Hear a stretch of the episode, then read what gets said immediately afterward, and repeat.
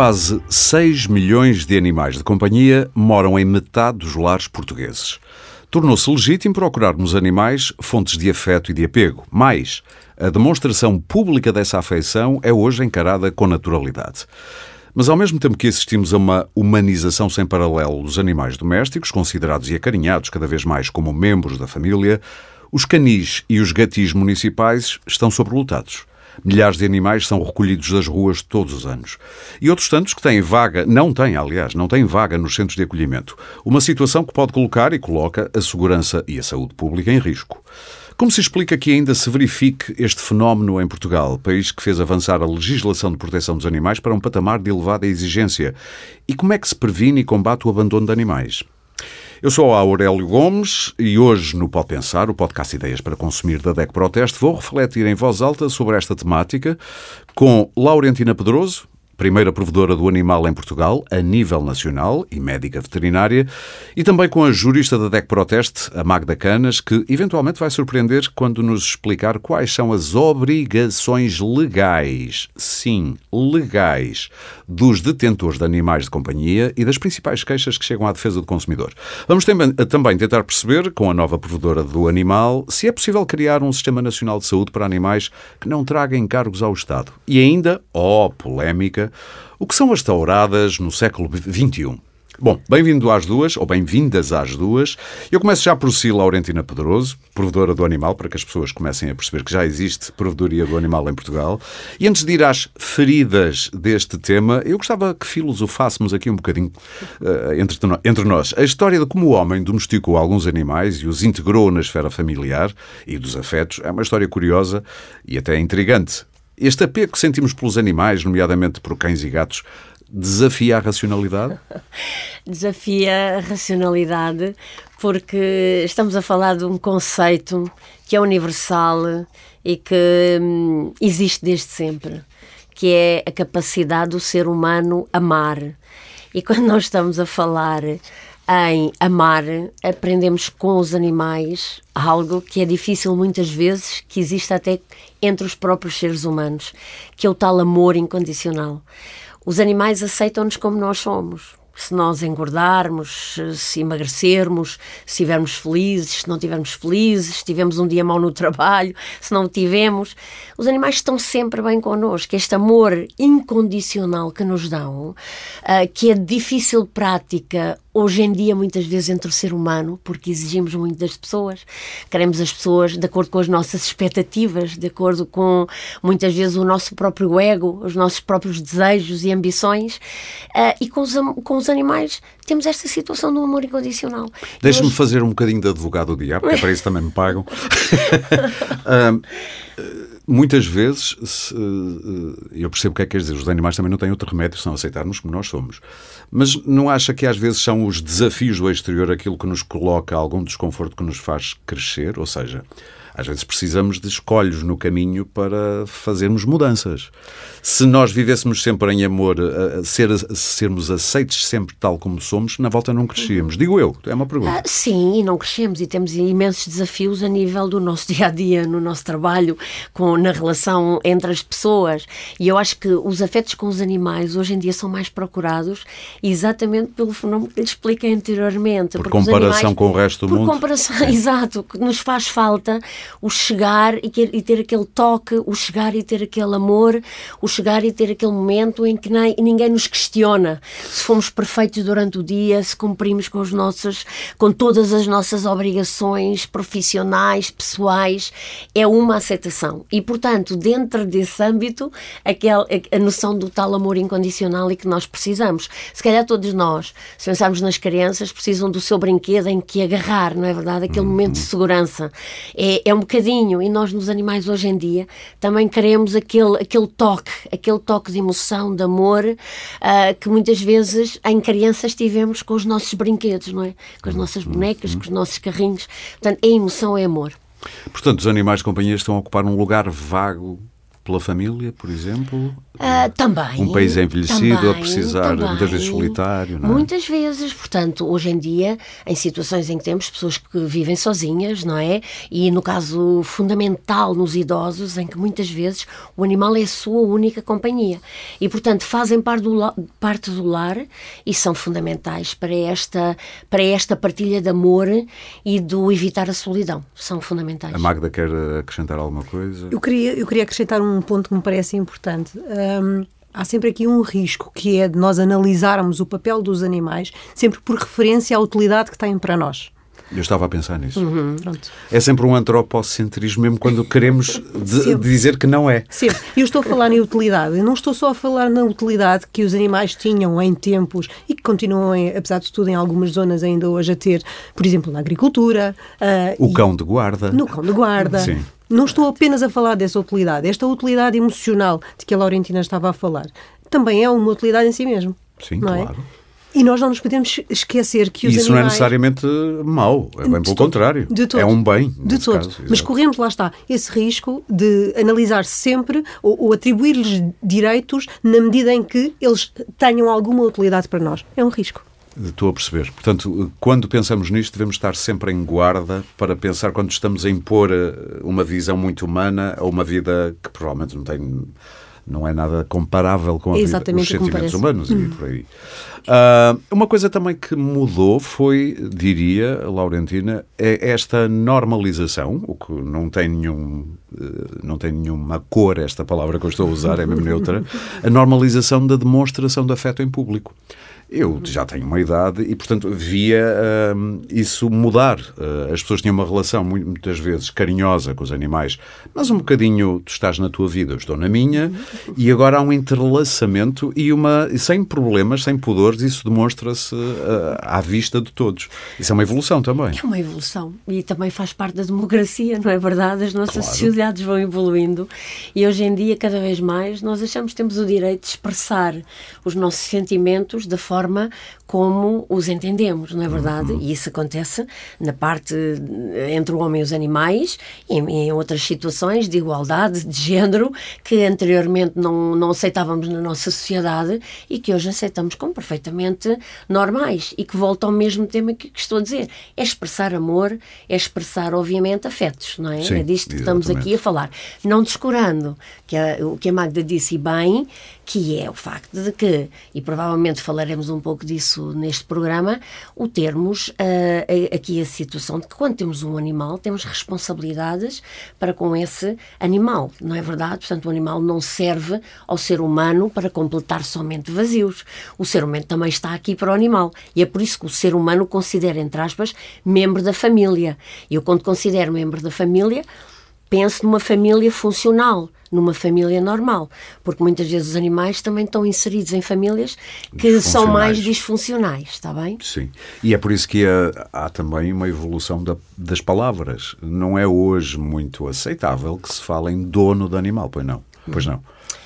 Não é desejável. Assim, na realidade é um bem da, da, daquela pessoa e, e, não tem. Mas se faz parte e, da família, eu não e, digo que sou dono dos meus sim, filhos, fará sentido dizer que sou dono. Sim, mas em termos de figura jurídica hoje em dia, sim. também denota que é preciso este conceito que eu estava a dizer anteriormente, que os animais não são brinquedos. Os animais servem-nos às nossas emoções, mas nós temos que ser responsáveis por eles. Os animais claro. precisam do seu alimento, os animais precisam do, do, de, de, de, dos seus cuidados médico-veterinários. Portanto, nós temos responsabilidades, não é? O animal não vem preencher um vazio por preencher um vazio de ser humano na família. Vem para uma partilha que faz parte dessa família para uma dádiva claro. entre pessoas e entre animais. Mas a questão da.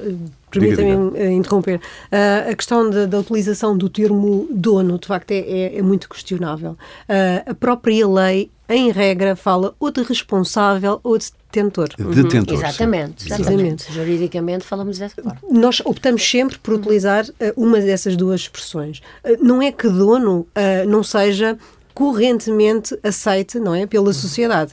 Agora, uh, efetivamente, se à luz do direito nós já temos uh, um estatuto jurídico do animal, uh, parece-me mais correto falar precisamente de detentor Sim. ou de responsável. E pegando exatamente uhum. nisso, foi em maio de 2017 uh, que entrou em vigor uh, a nova lei, o Estatuto Jurídico do Animal. Foi um salto legislativo. Temos uma lei num patamar exigente, Magda. Eu diria que temos a lei num patamar relativa, mas não suficientemente exigente ainda à presente data. Então vamos lá explicar. Sim. Um, nós temos que ter aqui em conta que a proteção dos animais é um processo, não é um fim em si mesmo. Ou seja, nós não podemos admitir que numa determinada data vamos ter os animais suficientemente protegidos. Uhum. Temos que ir dando todos os passos necessários nesse sentido, de os protegermos cada vez mais. Não podemos uh, entender que vai haver um horizonte temporal pré-determinado em que se vai Naquele atingir dia X ao meio-dia todos os animais estão protegidos. E... e... Portugal é um caso muito particular. Porquê? Porque uh, nós começámos muito cedo nisto na, da proteção do, dos animais. Um, o primeiro passo foi dado em 1919. pois é, já há mais de 100 anos. Exatamente, exatamente. Há 102 ano, anos, 103. Pronto. E nesse ano começou a ser considerado crime toda a violência exercida sobre animais punindo essas condutas com penas de multa ou prisão. Já esse diploma punia quem em lugar público empregasse uh, serviço de animais extenuados, famintos ou doentes. É muito interessante isto. É, porque, animais, apesar de tudo, parece que havia um percurso que já podia ter sido percorrido há mais tempo. Exatamente é? aí que quer chegar. Esses animais eram apreendidos e transportados para um local onde pudessem ter os cuidados que não estavam a ter até uhum. a, à data em que foram apreendidos. Uh, também por essa altura foi atribuída a legitimidade processual às associações protetoras de animais. Isto há 103 anos. Nós temos, porém, um país que um, tem sido muito lento nisto da proteção dos animais. Uhum. Uh, isto porquê? Porque o Estatuto Jurídico do Animal, como uh, disse bem, só veio a surgir em 2017. E já há dúvidas sobre o futuro dessa lei, não é? Precisamente. Acontece que, naturalmente, entre 1919 e 2017, mal seria se não tivesse havido outros passos. Houve muitos outros passos. Uh, por exemplo, a criminalização de algumas condutas uh, no Código Penal, na, na revisão do, ao Código Penal que ocorreu em 2014, uhum. é, um, é um dado muito importante, porque um, veio punir condutas como a morte, os maus tratos, uhum. o abandono, claro. uh, e com penas severas, Uh, e, e, portanto, esse, esse ponto também foi fundamental. Portanto, temos aqui duas, três datas que eu queria muito destacar. 1919, 2014 e 2017. E 2017. E 2017. Um, que são, assim, as três datas fundamentais. O Estatuto Jurídico do, anima, do Animal, ainda que tenha sido um inegável marco, uh, por essa altura já estava previsto, lá está, tudo o que está no Código Penal e que eu estava a referir, uh, e que, que nos diz que quem, sem motivo legítimo, infringir dores, sofrimento ou quaisquer outros maus tratos físicos a um animal de companhia, é punido com pena de prisão de até um ano ou pena de multa até 120 dias. Exatamente. temos também previsto que se dos factos que, que, que, que, acabei de referir resultar a privação uh, para o animal de um importante órgão ou membro, imagine um, uh, um, um, mau, um mau trato que resultou, por exemplo, na perda de, uma, de um olho Sim, ou, ou, pata, ou de uma pata, uh, que acontece, não é? ou a afetação grave e permanente da sua capacidade de locomoção, Uh, nesse caso, o agente é punido com pena de prisão de até dois anos ou pena de multa de até 240 dias. Eu acho que as pessoas não têm noção disso. De todo. Portanto, as pessoas podem ir presas, neste caso, quando infligem danos uhum. significativos a um animal, uh, até dois anos. Mas, Aurélia, eu queria aqui acrescentar. Alguém é foi que, condenado até hoje, Uh, sim, sim, sim, já há casos okay. de, de, condenações nos tribunais portugueses. Sim. Eu queria aqui acrescentar que Portugal chegou realmente atrasado a este ponto em que foi reconhecido o Estatuto Jurídico do Animal. Uh, sem dúvida. Isto porquê? Porque na Áustria, por exemplo, que é um país comunitário, um, os animais deixaram de ser considerados coisas em 1988. Meu Deus. Uh, na Alemanha e em França, uh, em 1999. Portugal, Ou seja, Portugal de 20 anos, pelo menos. Com, pelo menos um atraso de 20 Sim. anos. Não é admissível. Agora, como tudo o que é positivo, mais vale tarde do que nunca. Hum.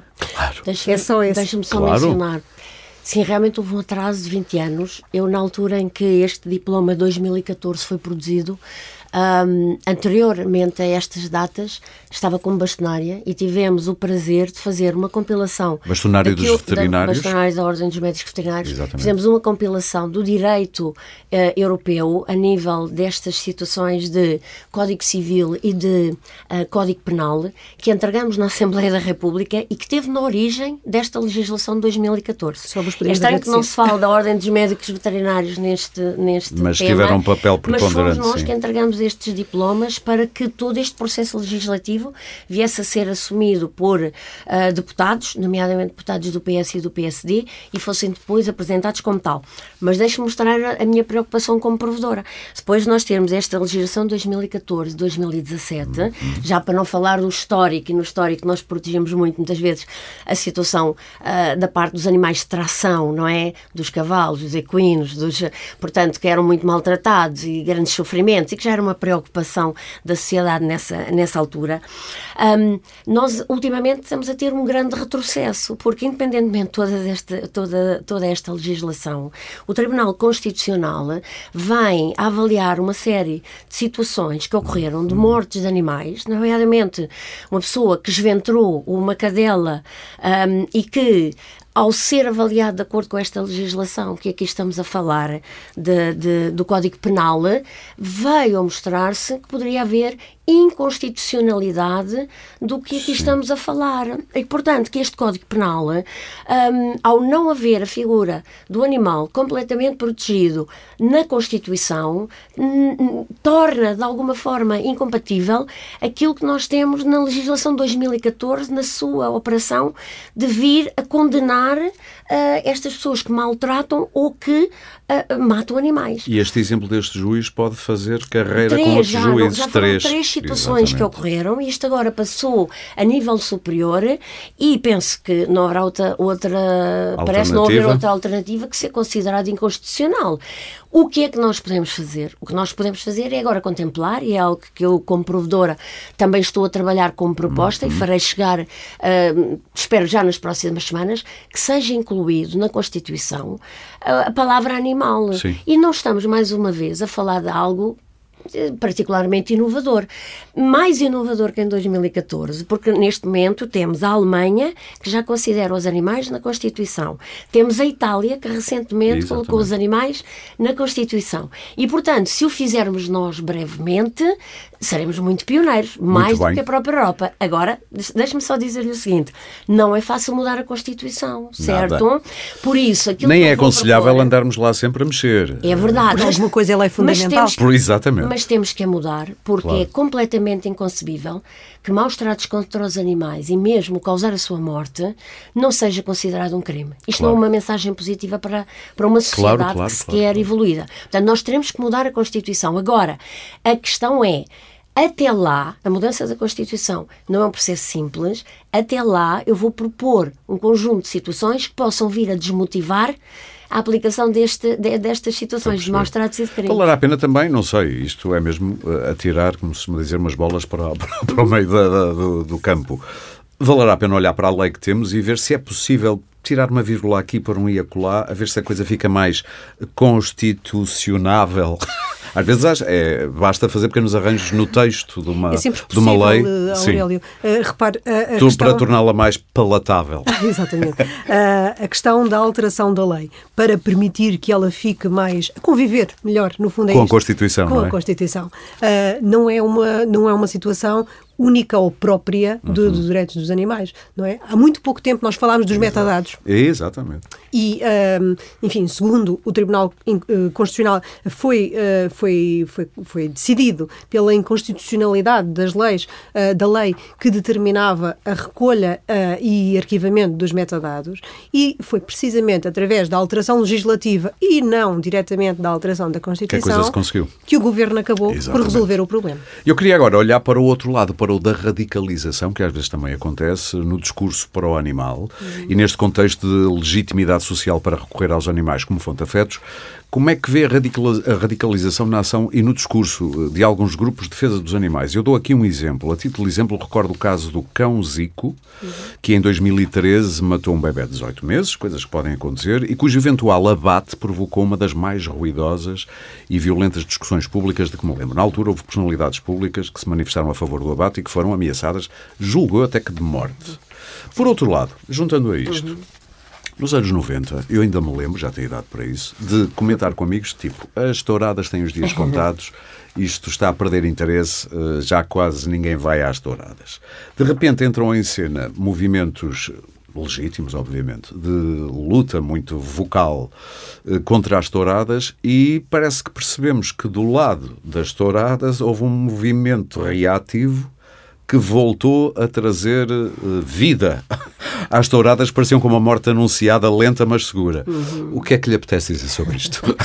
Vamos cá ver. Eu concordo com o que disse. Muitas vezes nós temos movimentos que tornam estas situações radicais certo? Mas são duas situações diferentes, a situação que aqui falamos, da morte de um bebê por um animal e, e, e das touradas. Mas, por outro lado, até se podem tocar. Não, a morte do bebê só foi porque as pessoas que advogaram o abate do animal certo. para ser perigoso certo. Eh, foram ameaçadas de morte. Certo, mas é assim, nessa situação específica nós temos legislação que tem que ser aplicada. Uh, e muitas das vezes aquilo que as pessoas não entendem é que dentro de um determinado uh, processo uh, não há outra solução em, em relação a um animal do que, não, do que não ser a própria morte do animal. O que eu estou a dizer que pode ser questionável é que muitas vezes, quando estes animais agridem estas crianças, e a ponto grave como este da morte, os estudos que nós temos provam é que o próprio animal faz isto, por vezes, em situação reativa. Isto é, o próprio animal foi vítima de abusos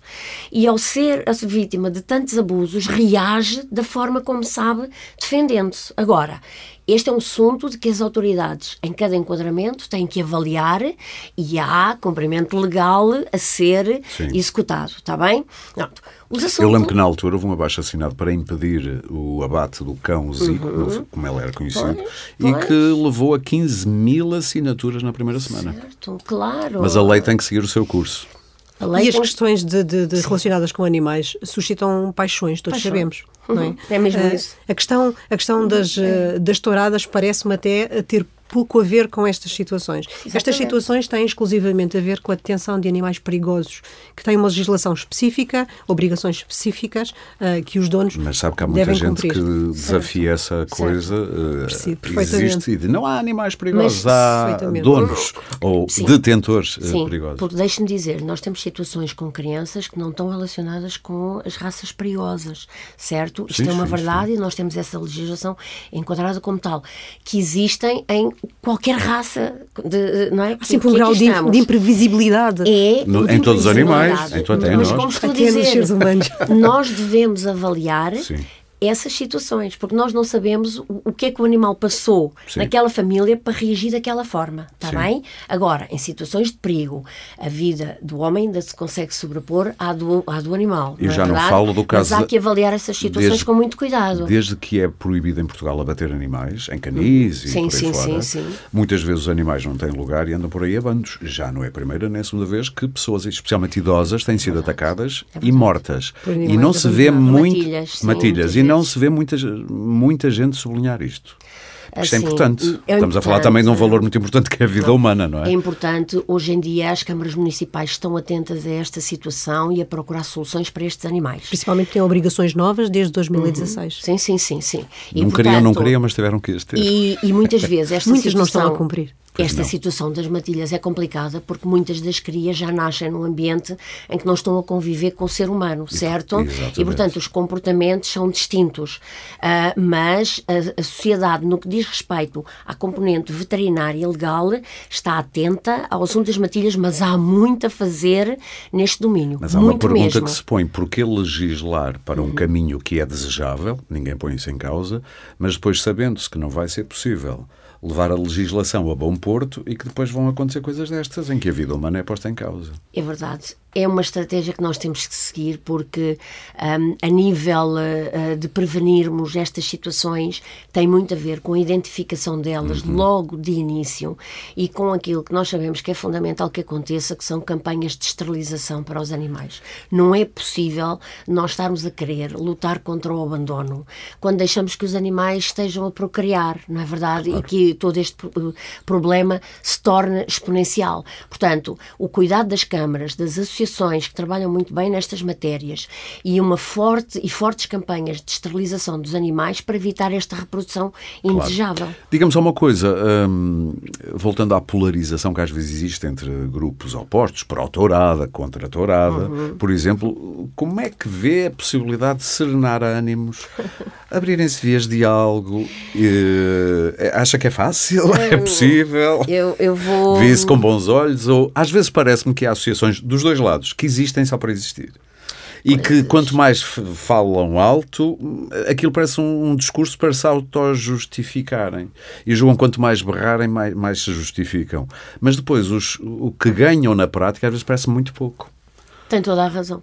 Parece eu, eu nem sei se devo dizer qualquer coisa depois do que Mas disse. Porque, só porquê? Porque tem toda a razão. Mas não é o meu papel estar para aqui a fazer não arengas. É, mas, mas, não é, mas eu, eu só posso concordar consigo, porque por vezes nós até pensamos, estamos realmente com o interesse de defender o animal. Às vezes e vou-lhe dizer, o animal na tourada que sofre não é só o touro existe outro animal, certo? Que é o cavalo. Exatamente. O cavalo também tem situações em espetáculos tauromáquicos que podem ser melhorados, na verdade. Imagina o stress do animal quando vê aquilo tudo ali a passar-se à volta. E isso é uma questão é? muito portuguesa, tem porque razão. a utilização do cavalo na tourada é exclusivamente das touradas à portuguesa. Sim. em Espanha, Espanha, o cavalo também, vem protegido. Também, mas está... Normalmente sim, em Espanha há mais está protegido, mas também exige sim, sim, sim, sim, sim, sim, sim, claro. podemos avaliar. Mas eu concordo quando diz que parece que há aqui uma polarização e que não se chega aqui a um bom porto de tentarmos ter um equilíbrio. Às vezes parece que estas pessoas usam aquelas associações para se resolverem. há ali coisas para resolver e as associações funcionam como o balde do lixo das emoções. Olha, eu se dissesse isto, não sei se. Não, podia estar em risco o seu cargo. Mas, mas ouvindo dizer, deixe-me deixe que eu acho que há muito a fazer no âmbito das touradas. Claro que Mas nós temos que ir, o caminho faz caminhando, certo? Quando nós uh, trabalhamos e dizemos isto, uh, há grupos que dizem isto tem que existir, estão legitimados com, como? Estão legitimados pela própria legislação, não é verdade? Verdade, porque as touradas são consideradas cultura. Um espetáculo certo? cultural. Um sim. espetáculo cultural. Depois temos outros grupos que dizem assim: isto tem que acabar certo? E entre uma coisa que existe, legitimada pela lei, e outros grupos que dizem que isto tem que acabar, vai um grande caminho. Sabe porquê? Porque aqueles que estão no meio termo têm que perceber o que, como é que nós pensamos as touradas à luz do século XXI, não é verdade? O que é que é aceitável ou o que é que não é aceitável? Uhum. Que stress ou que dor envolve para os animais que estão presentes nesta tourada? Mas mais do que tudo, o que falou desta polarização, não é? Tem a ver com o facto de que muitas vezes nós queremos impor aquilo que, que as nossas é. ideias, não é verdade? Negociar implica abdicar sempre de alguma coisa e o outro também chegar a um meio termo. Certo, quando a gente mas... não quer negociar, só quer impor, não mas há sabe diálogo quando nós queremos é? proibir algo é sempre muito complicado. Sim. Hoje em dia, quando nós dizemos queremos proibir as touradas, como disse bem, parece que desde que se começou a falar em proibir as touradas ainda há mais pessoas do outro lado da barricada.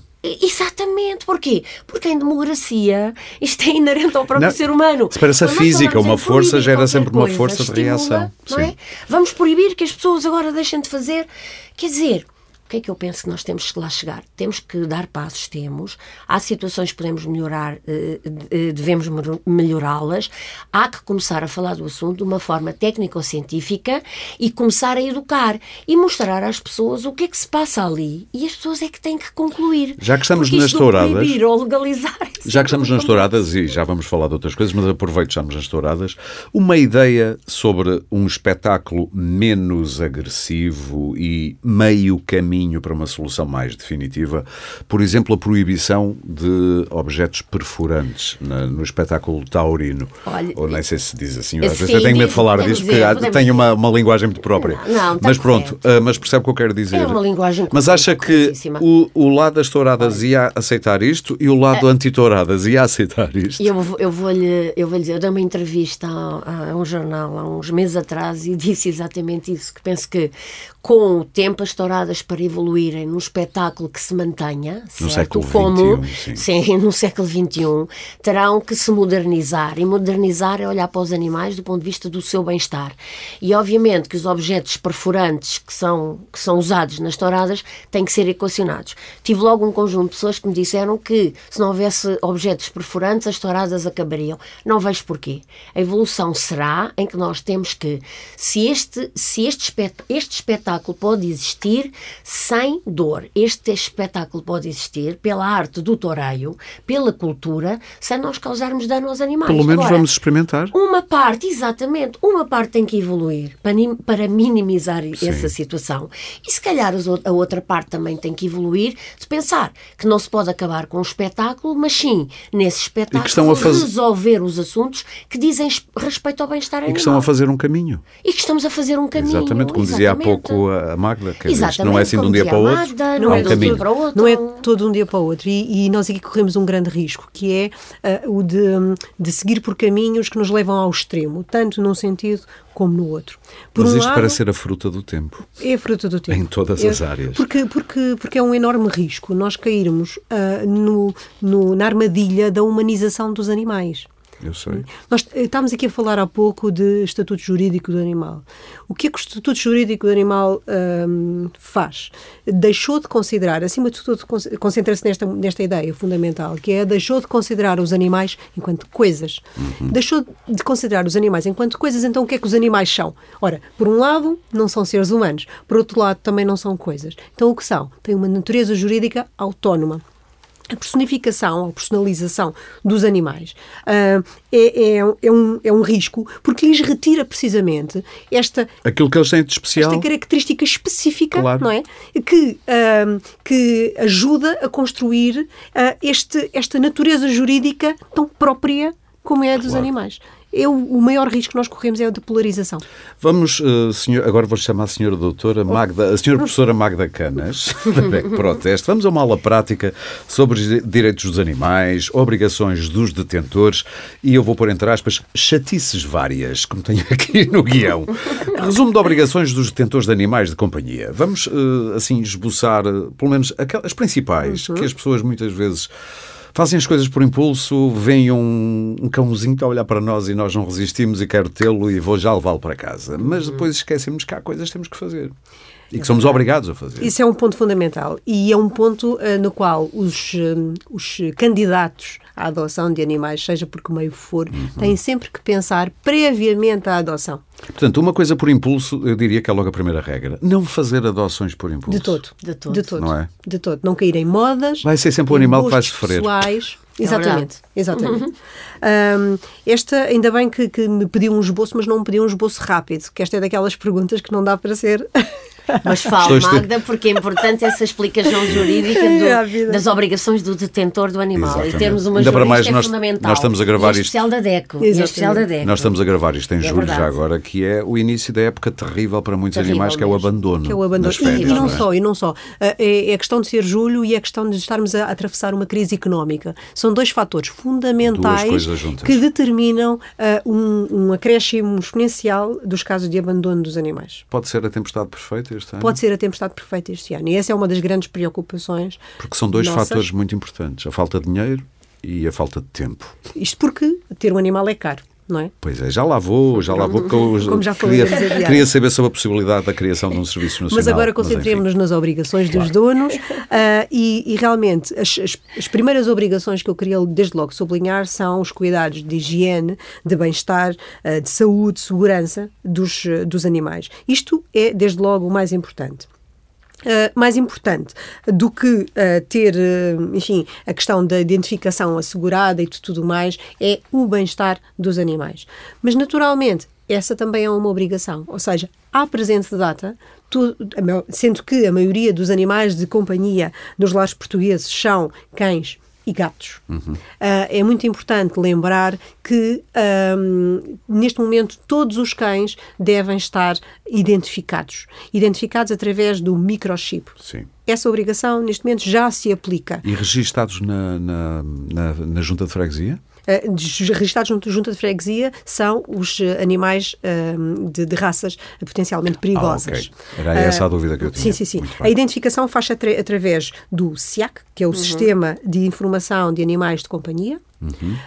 que, como disse, para os cães neste momento já está integralmente aplicável. No caso dos gatos e furões, furões são mais uh, residuais, mas estão incluídos nesta legislação, uh, ainda estamos numa fase transitória. Estamos numa fase transitória porque uh, este, este dever de identificação já se coloca em relação à maioria deles. Uhum. No entanto, aqueles que tenham nascido antes de 25 de outubro de 2019, ainda à presente data podem não estar registados. Uh, tem até quando? Tem até 25 de outubro de 2022, porque o legislador deu um período transitório de três anos aos donos para procederem à identificação dos gatos e dos furões. Tem menos de quatro meses para fazer isso. Menos de quatro meses para o fazer. Um, e depois também é muito importante a questão um, das visitas regulares aos, ao veterinário, uh, por todos os motivos, mas também por esta questão do microchip. Porquê? Porque em cada visita ao veterinário é importante verificar se o, o microchip continua apto a ser uhum. lido. Uh, um, um microchip é, um, é, uma máquina claro. e, portanto, pode. Imagino pode... tenha uma pilha ou coisa que valha para funcionar. Pode é? falhar, Sim. simplesmente. Uh, na visita ao veterinário, verificar se esse microchip continua a funcionar. Sim. Caso contrário, de nada servirá ter um animal registado e com o microchip colocado, não é? Exatamente. Se ele não for apto a ser lido. É um outro ponto fundamental. Depois, as eh, regras específicas de identificação um, das raças potencialmente perigosas, como há pouco estávamos aqui a dar alguns traços gerais, uh, que se relacionam com regras específicas de registro, por exemplo, uh, de medidas de segurança na habitação. Uhum. Uh, de placas indicando que naquela habitação um, existe um animal potencialmente perigoso. Uh, a utilização de meios de retenção específicos, no caso das raças potencialmente perigosas. Estamos a falar de trelas Estamos e a falar de trelas e de ensaime, porque no caso das raças potencialmente perigosas tem que ter estes dois elementos de retenção um, uhum. colocados sempre que se encontre a circular na via pública uh, e em relação também à idade mínima dos acompanhantes. Ou seja, uh, não podemos permitir que um animal de raça potencialmente perigosa esteja a passear, por exemplo, na companhia de um, de um adolescente de 12 ou 13 anos. Okay. Só desse adolescente. Tem que ter um adulto, ou um adulto, uh, tem que ser maior de 16 anos, responsável, uh, que, uhum. que, esteja a acompanhar aquele animal. Porquê? Porque estamos a falar aqui de responsabilidade. Tem que ser é a pessoa que está a acompanhar o animal, tem que ter uma idade que já lhe permita assumir a responsabilidade pela vigilância desse mesmo animal. Possa ir a tribunal. Literalmente possa ir a tribunal, não é? Uh, depois estamos aqui também a falar em relação às obrigações dos seguros. Uh, dos seguros, porquê? Porque tratando-se de uma raça especialmente perigosa, é obrigatório ter um seguro de responsabilidade civil. É só nas raças potencialmente só. perigosas? Uhum. Ainda okay. que nós, DEC Proteste, tendo em conta que defendemos os interesses de todos os consumidores e não apenas dos, dos consumidores que são detentores de animais, uh, nós, uh, nós recomendamos fortemente que o, o seguro de responsabilidade civil seja celebrado para todas as raças. Porque há agressões de Porque cães agressões. de, de, de raças não perigosas. Da, da imprevisibilidade dos animais, Sim, que exato. é uma questão muito, muito pertinente. Um, temos animais maltratados que depois, uh, aliás, são maltratados e, essa, e essa, esses maus tratos são uma repercussão, no fundo, daquilo que já se passa em casa. É, Nós vamos falar disso daqui a pouco. Nós é vamos verdade, o primeiro sinal, o primeiro vamos, é vamos. Depois, o comportamento desses animais naturalmente será condicionado. É impossível Uh, que, que, que, assim não seja. Uh, e depois temos uh, a questão de, de, lá está, de qualquer raça, naturalmente tem uns dentes afiados Não, é? não se expressa de outra forma. Sim. Verdade. Portanto, tem, sempre esta, tem sempre esta condicionante. Um, depois, os cuidados de saúde obrigatórios, ou seja, em termos de vacinação, desparasitação, uh, que são outras obrigações a ter em conta. Um, e, e, e, diria que, em termos de uh, obrigações, são assim aquelas as principais. as principais, sendo que talvez acrescentasse a questão do transporte dos animais, que é uma questão que nos preocupa uh, muito. Especialmente em férias, não é? Porque- Aviões e não só. Nós ah, ah, vemos frequentemente cães ah, de, de- de porte grande ou não, mas a circular nas viaturas, dentro das viaturas. Ahm, os, os animais não só devem, como o Código da Estrada prevê, ahm, não, ou não podem impedir a condução segura do, do, do condutor, como também devem estar de tal forma acondicionados ou Para se retidos protegerem. para se protegerem a Sim. eles próprios. Uh, há aqui uma coisa muito importante que é a lei deixou de considerar os animais coisas, mas o Código da Estrada continua a olhar para os animais enquanto coisas. Sim, sim, sim. sim, Isto é sim. fundamental. Mas é curioso que dissem uma coisa. uh, eu vejo muita gente andar com animais de algum porte, pelo menos porte médio, no banco ao lado, quando vão a conduzir. E eu nunca me tinha passado pela cabeça isso. questão da o, cão po- o cão pode interferir A por algum gesto com a, com, a, com a segurança do condutor e até com a sua condução. A não questão é? da visibilidade e da segurança, uh, e isto é, é, é Sim. fundamental. E, e nós estamos aqui a falar das principais obrigações, não podia deixar de mencionar esta, Claro. que é tão, é tão importante e que a nossa lei não a cautela devidamente. Há, há pouco aqui a Magda falava e nós temos dois assuntos para falar eh, agora com a provedora Laurentina, que é Mas foi muito bom ouvir estas, Sim, estas claro. obrigações, muito mais da voz da DECO, porque é importantíssimo para o consumidor perceber. Mas duas coisas que eu gostava de ouvir da sua voz. Vamos falar, por um lado, da sinalização, já daqui a pouco. Às vezes o mau trato no animal é o primeiro sinal de violência naquele seio familiar, de violência doméstica. Mas ainda antes, o, o preço destas coisas. O preço de ter um animal, as pessoas muitas vezes não têm noção, é caro. É caro eh, tu- por tudo, desde as rações aos tratamentos, aos eh, os cuidados. Isto é mais caro do que muita gente às vezes supõe. Há agora uma ideia que vale a pena hum, falar dela, até para desmistificar, porque muita gente já tem muitas ideias eh, feitas sobre o que vem a ser um eventual futuro Serviço eh, Nacional de Saúde para animais, portanto veterinário, digamos assim.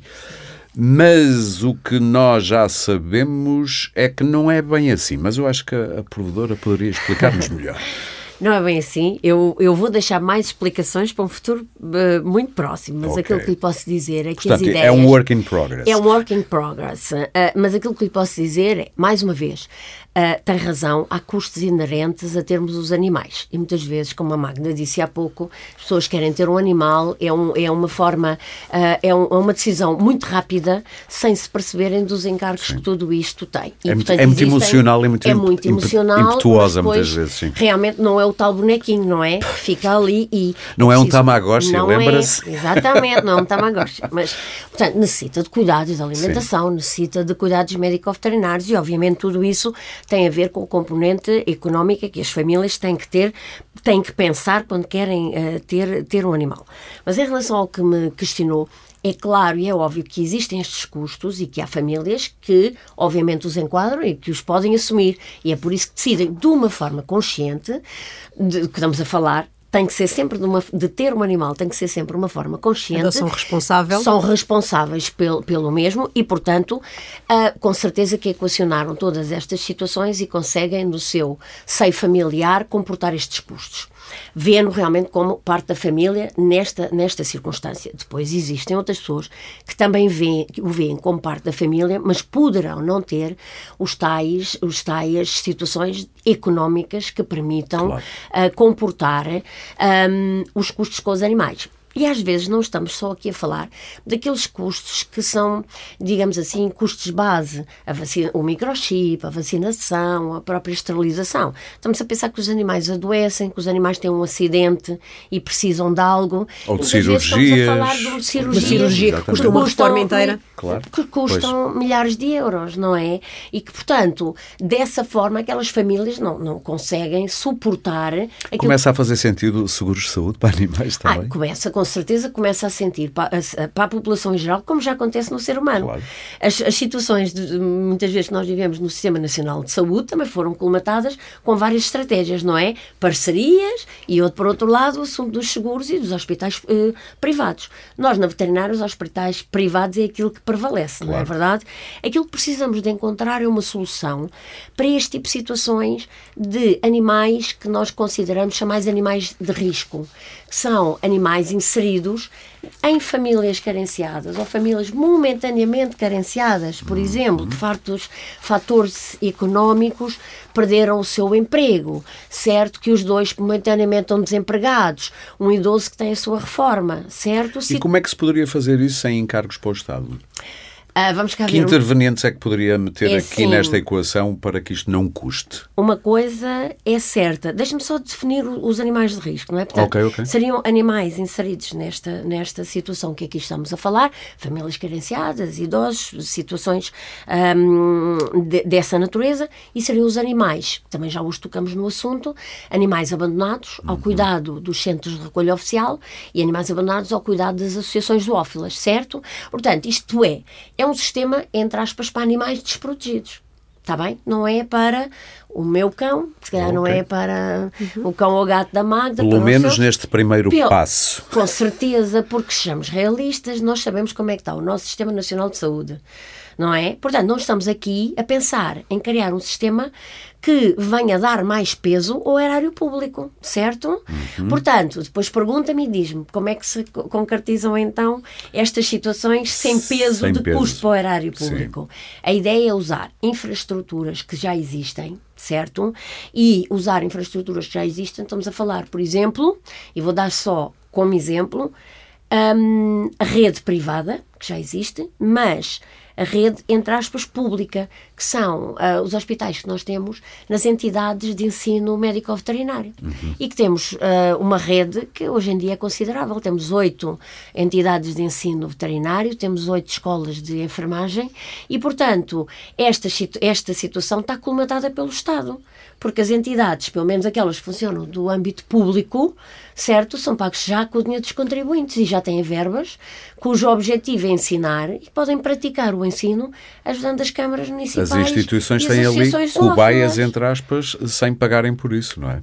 Exatamente. Portanto, Podem praticar é um fazendo, sim. Uhum. Sim, exatamente. Portanto, não lhe estou a dar o, o conceito global sim, sim, sim, do que aqui vai ser, mas estamos já a dizer que não é para todos os animais e estamos já a dizer que, que vai usar uma rede que já existe de infraestruturas. Segundo para o Estado. Eu só diria, só acrescentaria aqui que, uh, mesmo em relação às famílias que têm capacidade financeira para fazer face aos muitos custos que um animal comporta, uh, também existem determinadas formas de, de, de, de colmatar. Um, enfim, para fazer face a esse tipo de despesas. Uh, uma delas é, por exemplo, a celebração de seguros de saúde, claro, precisamente, claro. Uh, destinados aos animais. Uhum. Uh, nós temos na DEC Protesta um simulador que permite comparar qual é a melhor alternativa para determinada situação. E esse simulador cobre despesa, eventuais despesas de saúde, que será assim sempre o ponto fundamental. mas também cobre, por exemplo, despesas com escolas de treino formalidades legais. Sim, sim, sim, a, a, questão de, do auxílio quando um cão se encontra desaparecido, por hipótese. Uh, este, estes seguros permitem até atingir esse ponto.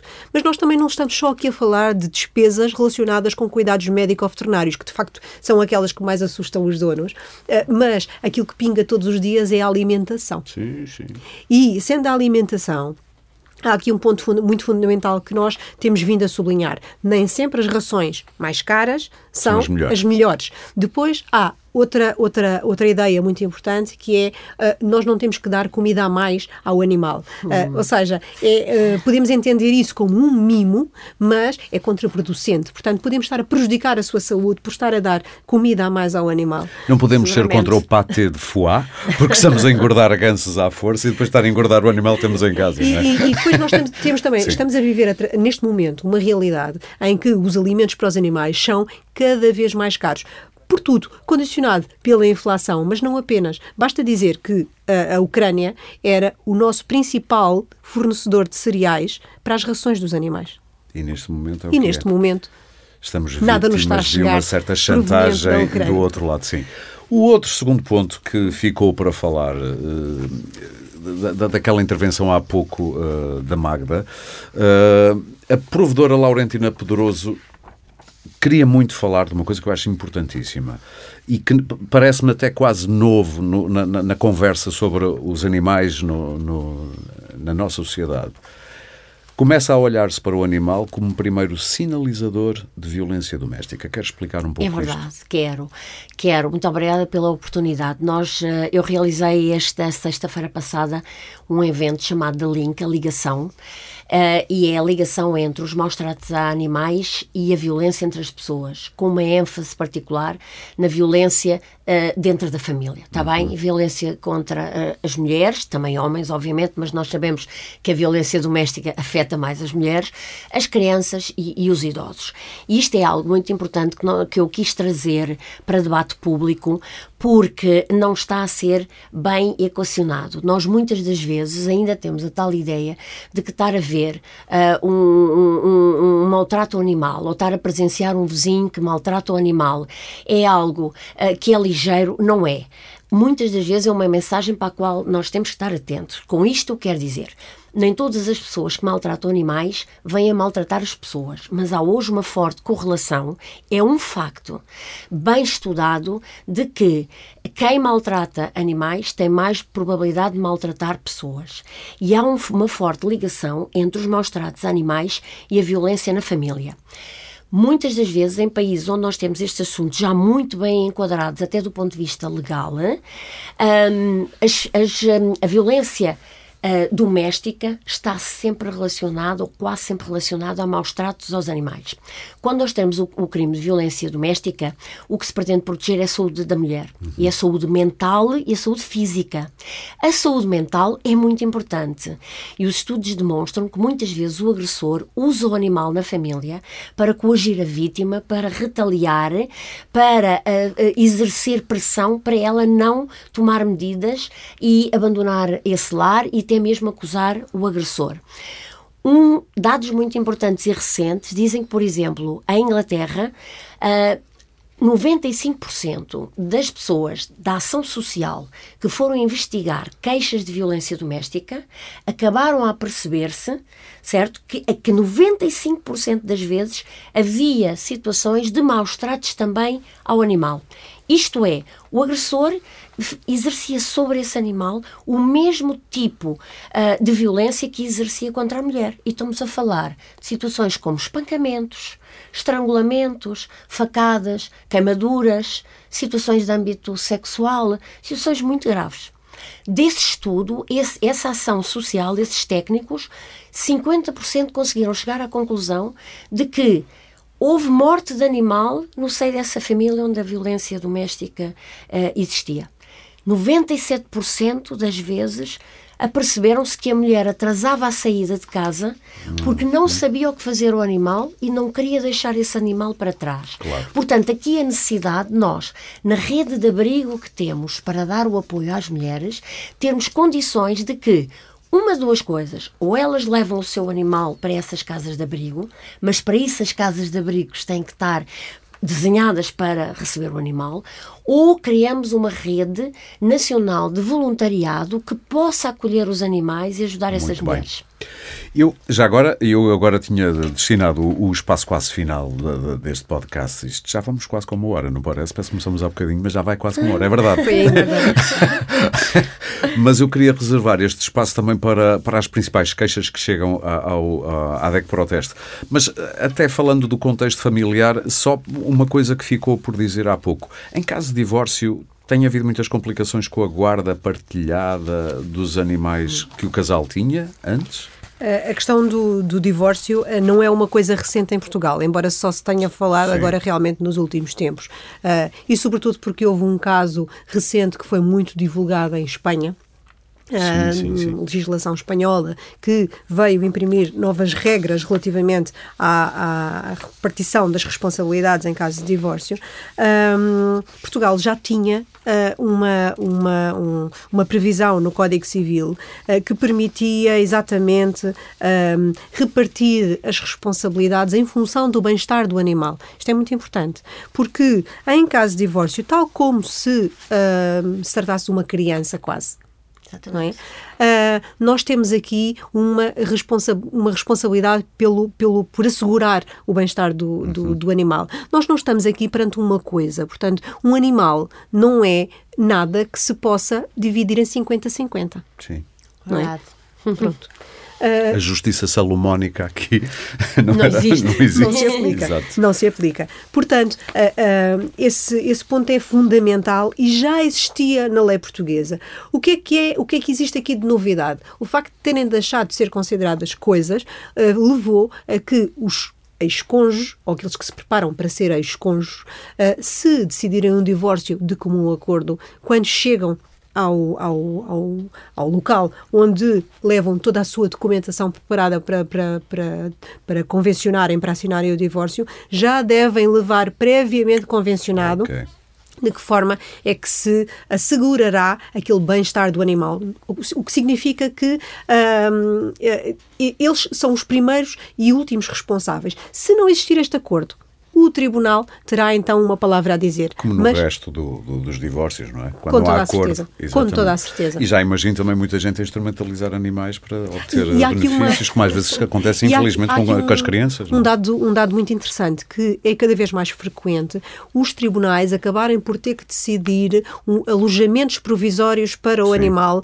durante o processo de divórcio. Para o melhor interesse do animal, basicamente. Ou seja, ainda não se decidiu que fica na casa do A, também ainda não se decidiu que fica na casa do B. Enquanto se espera, vai E enquanto se espera, o tribunal Muito vai bem. ter que decidir onde fica o animal. E quais são as principais queixas que chegam à DEC Proteste no que toca a isto de termos animais em casa? Uh, eu imagino, desde veterinários, intervenções que possam ter corrido mal e que, como é que uma pessoa pode protestar, uh, o barulho, depois há os animais exóticos, há pessoas que têm uma cobra que provavelmente é, proibidíssimo ter e depois um dia cansam-se e largam-na na mata e de repente há uma, uma cobra venenosa ali num sítio onde se vai fazer piqueniques. Enfim, uh, quer falar um pouquinho disso, Magda? Sim, uh, esta, esta, um, esta questão dos, uh, dos, dos ruídos é fundamental, porque eu diria. É assim que... o grosso, não é?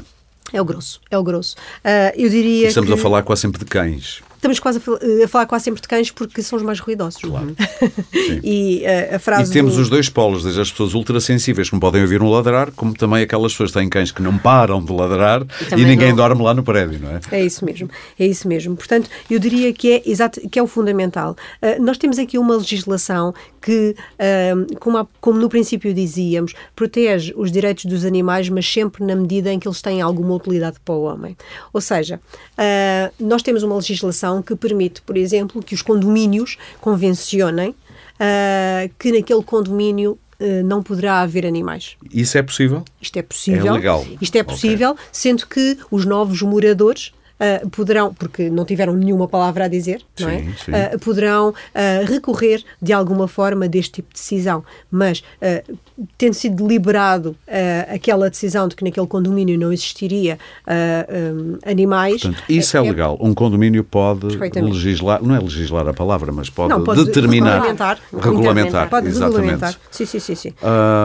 o barulho. Sabe que eu muitas vezes sinto um desespero nas pessoas que se queixam. Há casos muito muito vívidos, muito contados, eh, com muitos pormenores de pessoas que não conseguem dormir há sete meses e que sempre que tentam queixar-se ou às pessoas que são os tutores de animais ou os detentores de animais, ou batem no muro de indiferença, ou as autoridades parece que não conseguem fazer muito para proteger estas pessoas destes ruídos.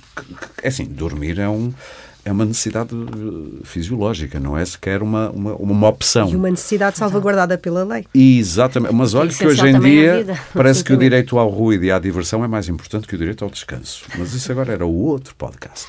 Mas no que toca aos animais, às vezes parece-me isso da parte das autoridades. Ou uma indiferença, ou uma impossibilidade, ou já falei com a Câmara, mas a Câmara não responde e não sei o quê. Mas há aqui regras, a questão Sim. é essa. Uh, e, e, há um horizonte. Mas isto só para dizer o quê? Eh, só para ser uhum. mais claro. Uh, sinto que muita gente que se queixa de ruído não se sente ouvida e depois defendida. Sim. Sim, e essa é, é, diria que é a queixa que, no, que mais nos chega no que respeita aos animais. Uh, mas as autoridades têm aqui uma importante palavra a dizer. Uh, apesar de tudo, se nós nos sentimos lesados porque não descansamos com o ladrar do cão do, do vizinho, uh, o fundamental é chamar as autoridades. Primeiro, naturalmente, chegar à fala com o vizinho. Se isso não resultar, chamar as autoridades. Porquê? Porque há são um muito período, defensivas muitas vezes quando se vai um falar do horário. animal da pessoa. Há, mas há um, um período durante o dia uh, em que o, os, uh, os detentores dos animais têm a obrigação de fazer cessar aquele ruído, mas dentro de um determinado prazo legal, que há de ser minutos, horas, sim, enfim, sim, aquilo sim, que for dado pela, pela, pela autoridade em causa. Uh, esse período do dia fica entre as 7 da manhã e as 11 da noite. O período noturno, que corresponde às restantes horas, das 11 às 7 da manhã, peço desculpa, deixei cair aqui uma coisa, não interessa. Hoje o, o, ruído é absolutamente inadmissível porque prejudica, lá está, o bem-estar das pessoas. Claro. E nesse sentido, o papel da autoridade é fazer cessar de imediato, é impor que se cesse de imediato aquele ruído. Repare-se que muitos dos cães que fazem Mas ruídos... a quantidade de queixas que recebem lá na DEC não dá a entender que as autoridades pouco fazem ou ou são impotentes ou têm desinteresse, não sei.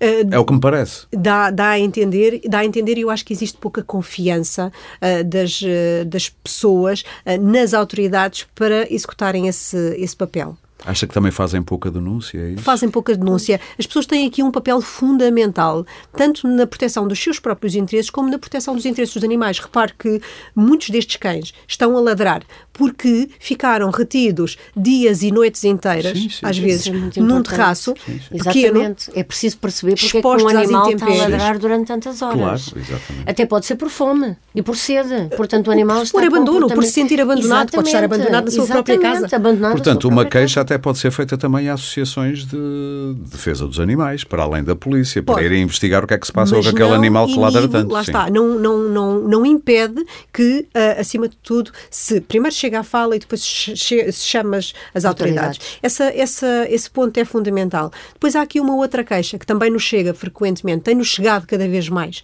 que tem a ver com os difíceis processos de adoção uh, que os candidatos têm enfrentado nas associações, nas, nos, nos centros de acolhimento de animais.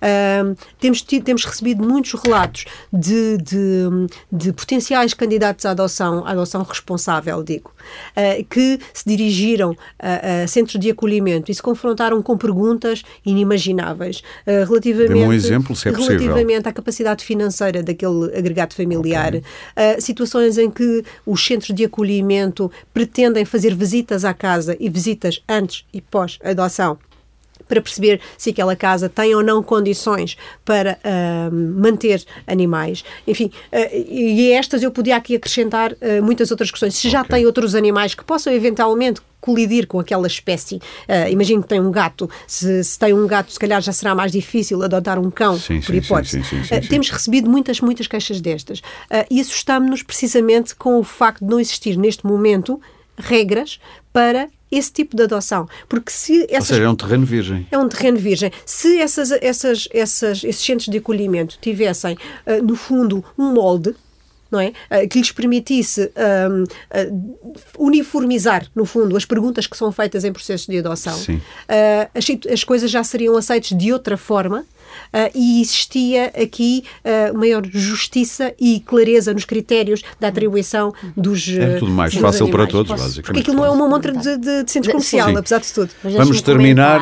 Mas é sim. importante. Um, é verdade que não há uniformidade uh, nos centros de recolha oficial ou nas associações no critério, uhum. mas é, é, as questões que são colocadas pelos centros de recolha oficial e pelas associações que são importantes. Tem que ser. Porque, porque tivemos a falar exatamente disto de que tem que haver uma responsabilidade na adoção do animal.